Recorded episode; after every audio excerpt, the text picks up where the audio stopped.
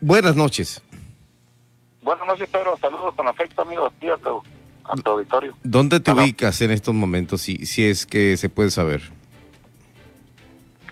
Ah, ¿Me repite la pregunta, por favor? ¿En qué lugar del estado te encuentras? Ah, mira, ahorita andamos aquí saliendo de, de Loreto.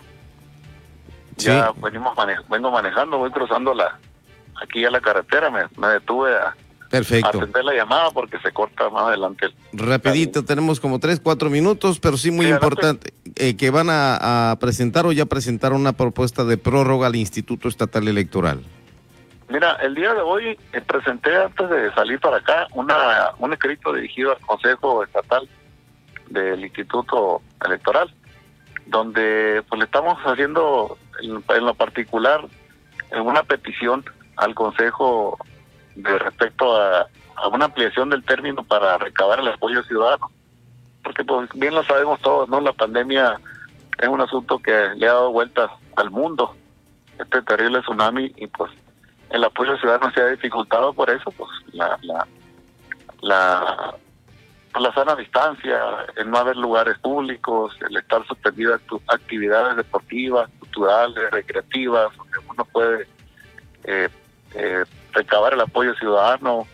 No me puedo poner en parques, no me puedo poner en escuelas, no me puedo poner en, en centros comerciales, estacionamientos y pues es más difícil porque es operación más hormiga, ¿no? El- la toma de apoyo ciudadano y seguramente no nos van a alcanzar los el- los los 60 días que tenemos hasta el 17 de febrero para nosotros poder cumplir el plazo y tomando como referencia un acuerdo nacional del propio Instituto Nacional Electoral donde determinan que efectivamente eh, los organismos locales tienen esa facultad de, si la ley lo permite, de ampliar el plazo eh, pues queda en, manos del instituto y por nosotros le estamos haciendo esa petición al instituto de 30 días más para nosotros poder lograr el, el apoyo ciudadano que, que, nos, que nos obliga la ley a, a los candidatos o los aspirantes a candidatos independientes.